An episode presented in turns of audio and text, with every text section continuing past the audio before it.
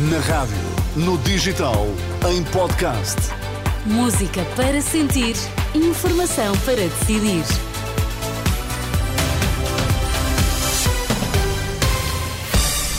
Notícias na Renascença, para já os títulos em destaque. Chuva e vento fortes colocam todo o país sob aviso amarelo a partir desta hora devido à depressão Irene.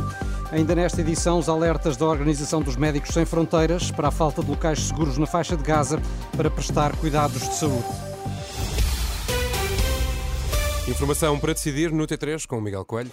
A previsão de chuva e vento fortes colocam a partir de agora todos os distritos do continente sob aviso amarelo da meteorologia. Em causa está a passagem da depressão Irene. De acordo com Jorge Ponte, do Instituto do Mar e da Atmosfera, as rajadas de vento podem chegar aos 100 km hora, acompanhadas de chuva e trovoada. Já se está a sentir um aumento da intensidade do vento e vai continuar a aumentar. Esperam-se rajadas no litoral até 80 km por hora e até 100 km por hora nas, nas terras altas. Também a partir da tarde espera-se um aumento da precipitação, a chuva vai ser por vezes forte e acompanhada de, de trovoada também o aumento da agitação marítima. As ondas poderão ser 4 a 5 metros de sudoeste, portanto irão atingir zonas normalmente mais abrigadas. Esta situação irá manter-se para o dia da manhã. Espera-se a partir da tarde uma melhoria, uma melhoria do estado do tempo na, na região sul, mas nas regiões norte e centro ainda vai continuar a precipitar por vezes forte e acompanhado de trovada. Apesar da melhoria esperada a partir da manhã, a chuva deve manter-se até ao final da semana, juntamente com uma descida gradual das temperaturas. Esta hora, na página da Proteção Civil, eh, na internet, já são reportadas algumas quedas de árvores, principalmente no centro do país. Na Madeira, a passagem da Depressão Irene cancelou mais de uma dezena de voos. No entanto, a situação meteorológica no arquipélago tende a melhorar e, na última hora, o aeroporto do Funchal confirmou ter retomado a normalidade das operações. Já poderá ter sido ultrapassado o pico das doenças respiratórias, é a convicção da Diretora-Geral da Saúde, que se vacinou esta tarde contra a Covid-19 numa farmácia em Lisboa. Rita Sá Machado diz que o pior pode já ter passado, mas sublinha que as conclusões ainda não são definitivas. Aquilo que nós conseguimos ver pelos indicadores, mas se calhar no próximo relatório de saúde sazonal que sairá na próxima sexta-feira, nós conseguimos ver que já existe alguma resposta que nos parece que já temos alguma tendência decrescente de indicadores. O que nos parece indicar que, eh, diria, o nosso eh, pior a pior parte poderá ter já uh, passado, mas como vos digo, não é uma ciência exata, é aquilo que os indicadores nos vão dizendo neste momento. Rita Sá Machado voltou a admitir o alargamento da vacinação contra a gripe para faixas etárias abaixo dos 50 anos, caso existam doses eh, disponíveis. Ainda esta terça-feira, a Delegação Europeia da Organização Mundial da Saúde alertou para o aumento de casos de gripe nas últimas semanas e para a pressão nos hospitais, que ainda pode agravar-se. Na Europa, as hospitalizações por gripe aumentaram aumentaram 58% nas últimas semanas.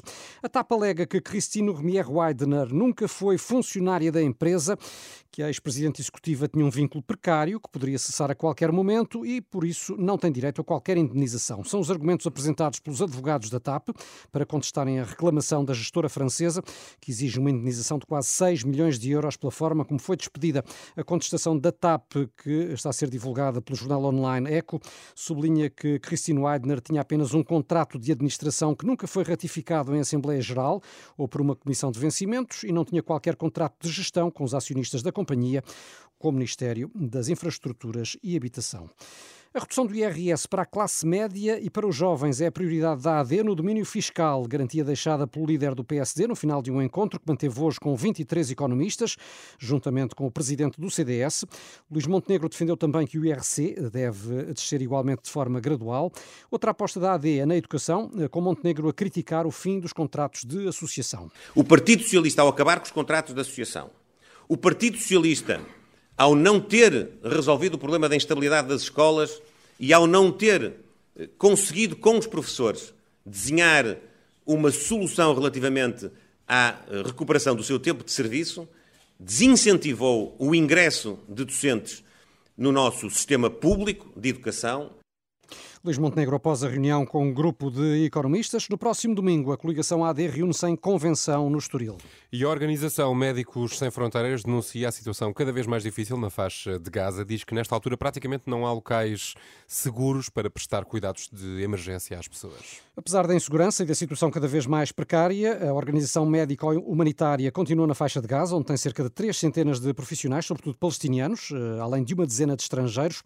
O diretor-geral eh, da Médicos Sem Fronteiras Portugal, João Antunes, fala numa situação crítica, diz que o apoio é dado num espaço cada vez mais limitado e onde falta praticamente tudo. Estamos numa situação onde cada vez mais o espaço que temos para atuar, para prestar estes cuidados de emergência e de saúde é mais restrito. Estamos a falar só de uma pequena região, a região sul, circunscrita cerca, cerca da, da zona de Rafah, onde a Médicos Sem Fronteiras está a prestar cada vez mais o seu apoio humanitário numa zona mais restrita digamos assim, cerca de três hospitais e um centro de saúde, e onde dentro desses mesmos hospitais já, já trabalhamos com enormes dificuldades a nível de abastecimentos médicos, combustíveis, etc, etc. Uhum. Segundo este relato feito à Renascença por João Antunes, as constantes ordens de evacuação e os ataques a instalações de saúde têm obrigado organizações como a Médicos Sem Fronteiras a retirar de hospitais, ao mesmo tempo que a população aumenta. No sul da faixa de Gaza há agora cinco vezes mais pessoas e menos unidades de saúde para tratar feridos e doentes. Podemos imaginar também no volume de bombardeamentos e a complicação dos pacientes e os feridos que estamos a receber no hospital. Não se trata só de dar a capacidade cirúrgica, que também é um enorme desafio, quando de um dia para o outro recebemos 20, 30 pacientes em estado muito, muito difícil e tenhamos sempre que fazer ou cirurgias, ou tratamento de ferimentos, o perigo das infecções, e que faz que não só o momento cirúrgico, como o pós-cirúrgico também torna-se um grande desafio, e tudo isto feito num sistema em que estão hospitais que estão sobrecarregados, cada vez há menos hospitais onde podemos trabalhar e onde os abastecimentos de itens médicos, digamos assim, é também feito a conta-gotas. Diretor-geral eh, da Médicos Sem Fronteiras Portugal, ouvido pela jornalista Ana Bela Góis, João Antunes a dizer que a falta de capacidade hospitalar está a privar os pacientes de tratamento e condições higiênicas adequadas na faixa de Gaza e dá o exemplo das grávidas que fazem cesarianas e são obrigadas a abandonar o hospital num prazo máximo de seis horas para libertar espaço para outras mulheres.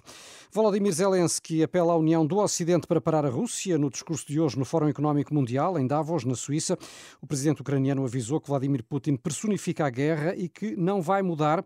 Reforçou por isso o apelo à União para evitar que o líder russo ou qualquer outro agressor saiam vencedores.